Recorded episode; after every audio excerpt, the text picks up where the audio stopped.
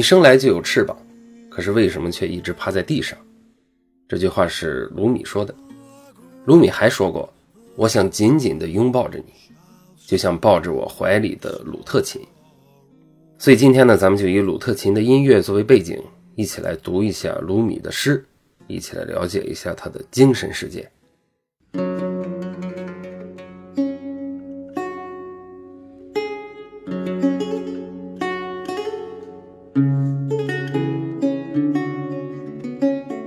米是十三世纪的波斯诗人，他的影响力是超越国界的。后来的伊朗人、塔吉克人、土耳其人、希腊人都非常欣赏卢米。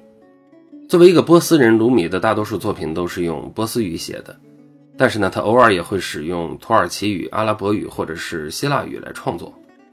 卢米出生的地区曾经属于罗马帝国，所以阿拉伯人叫他卢米，这其实不是一个名字，而是来自罗马的人的意思。在伊朗和土耳其，卢米被称为毛拉，意思是我们的主人。这就是卢米，他就像一个就在你身边，但是却又特别神秘的人。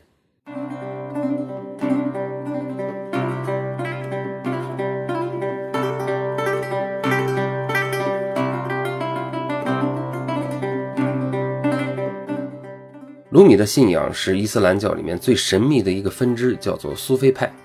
这个呢是一个关于神秘主义、禁欲主义、仪式主义的一个教派，但是呢，咱们读卢米的诗，并不需要去解读很多关于宗教的内容。卢米在年轻的时候啊，他在前往大马士革的路上遇到了一个叫做沙姆斯的苦行僧。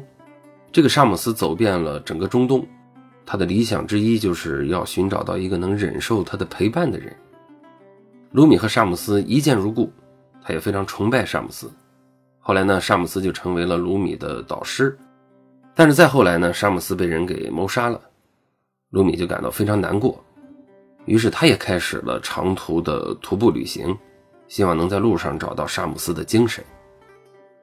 后来有一天，卢米突然停了下来，他意识到了一个非常重要的道理，所以他说：“我为什么要寻找？他的本质其实和我一样，我在寻找的是我自己。”卢米为什么这么说呢？他曾经非常崇拜苦行僧沙姆斯，他无法接受自己的偶像已经离开了这个世界这个事实，他也无法接受世界上就这样少了一个伟大思想的人物。但是最终，卢米意识到，在崇拜伟大的同时，人们也应该相信自己内心有同样的伟大。所以，重要的不是朝拜什么，更不是拜倒在谁的脚下。重要的是发现自己的内在，与世界上的芸芸众生是平等的，是真正的平等的。就像波斯文学中的其他神秘主义以及苏菲派的其他诗人一样，卢米的诗歌最主要的主题就是讲述对世界的爱。我第一次读卢米的诗歌的时候就有这种感觉。卢米表达的爱，首先他非常直白，其次呢他又特别含蓄。这两种看起来矛盾的特质被卢米融合在他的诗歌里。他表达的爱是一种精神上的关爱，这种关爱是告诉人们如何去爱自己。因为世界是由一个又一个独立的人组成的，如果每个人都知道怎么去爱自己，他们才能知道如何去爱别人。就像在节目开始的时候我读的卢米的那句诗那样：“你生来就有翅膀，可是为什么却一直趴在地上？”卢米希望迷失的人首先能找到自我，然后他们才能明白，究竟这个自我需要的是什么样的快乐。所以，为什么生来就有翅膀却从来不曾飞翔呢？因为根本就不知道自己有翅膀。而卢米的诗歌就是希望帮助人们意识到翅膀的存在，这就是他表达对世界的爱的方式。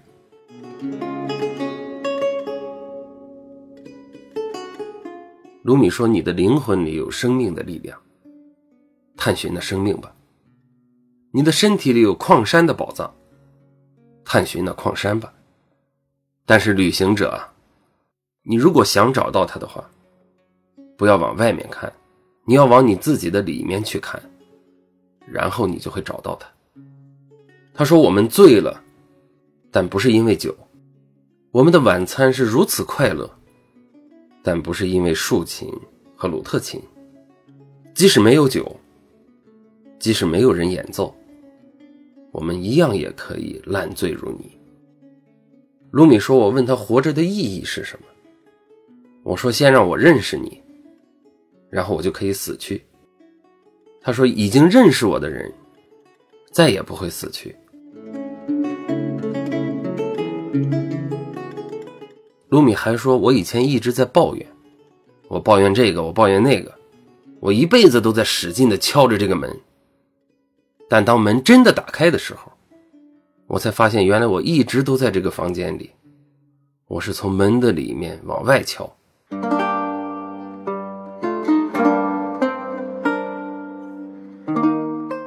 关于刚才最后这段卢米的诗，他说的这是一扇什么样的门呢？敲门的人首先他是在抱怨，说明他不满足，他渴望得到。然后既然他一辈子都在使劲敲这个门，渴望进入那个房间，那房间里一定有他特别想要得到的东西。但是当他真的敲开的时候，他却发现门其实是通向户外的，自己其实才是那个一直就在这个房间里的人。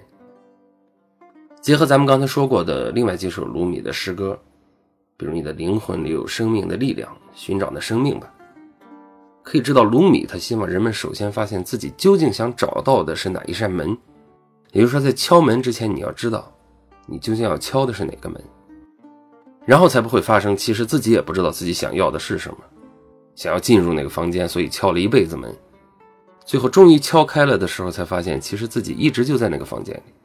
而那扇门呢，是通向户外的。可是这个时候发现已经晚了，因为已经用尽了一生去敲那扇门，生命已经过去了，已经没有时间再去寻找自己真正想找到的那扇门了。所以卢米才会说，旅行者寻找的东西在自己心里面，不在外面。这句话的意思并不是说旅行不可能找到自己想要的东西，而是说在旅行开始之前，首先要知道自己向往的是什么。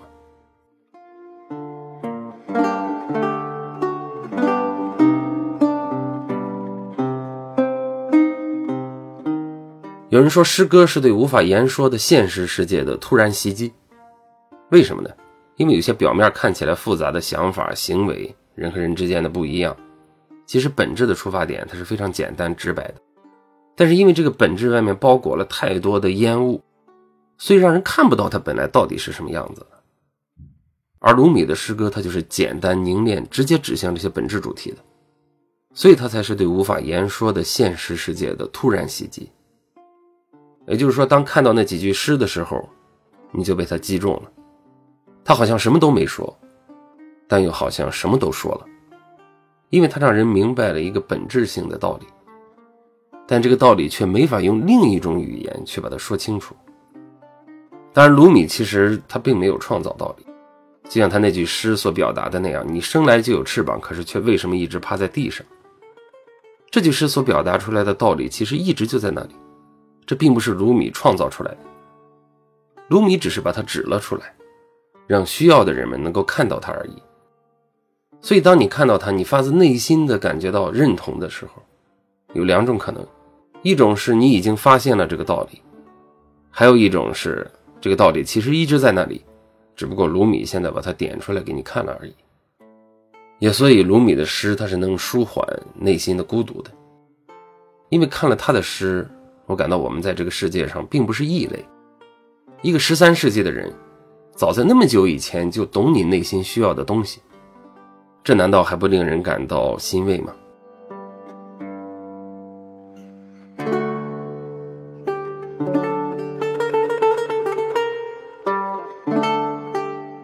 卢米在一二七三年的十二月十七日在科尼亚去世，在他的墓碑上有这样一段墓志铭。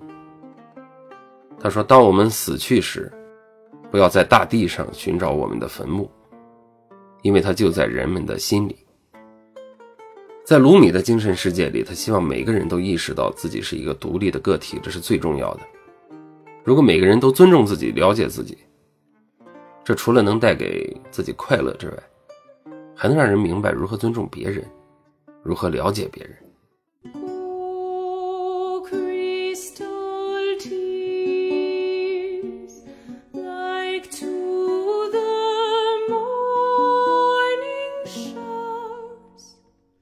好，刚才这就是今天的节目。在节目的最后，我想再为大家读几首鲁米的诗。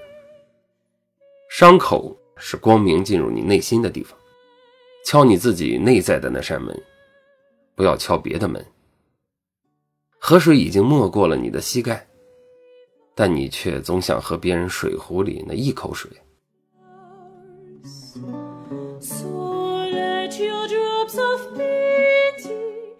你以为你是门上的锁，可你其实是打开门的钥匙。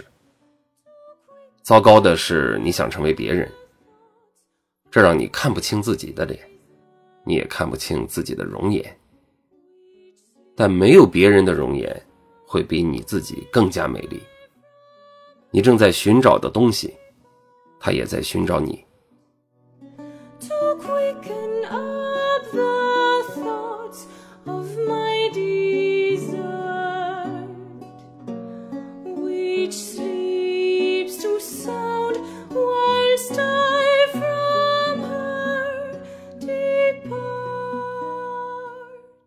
好，诗就念到这里，那么咱们下期节目再见。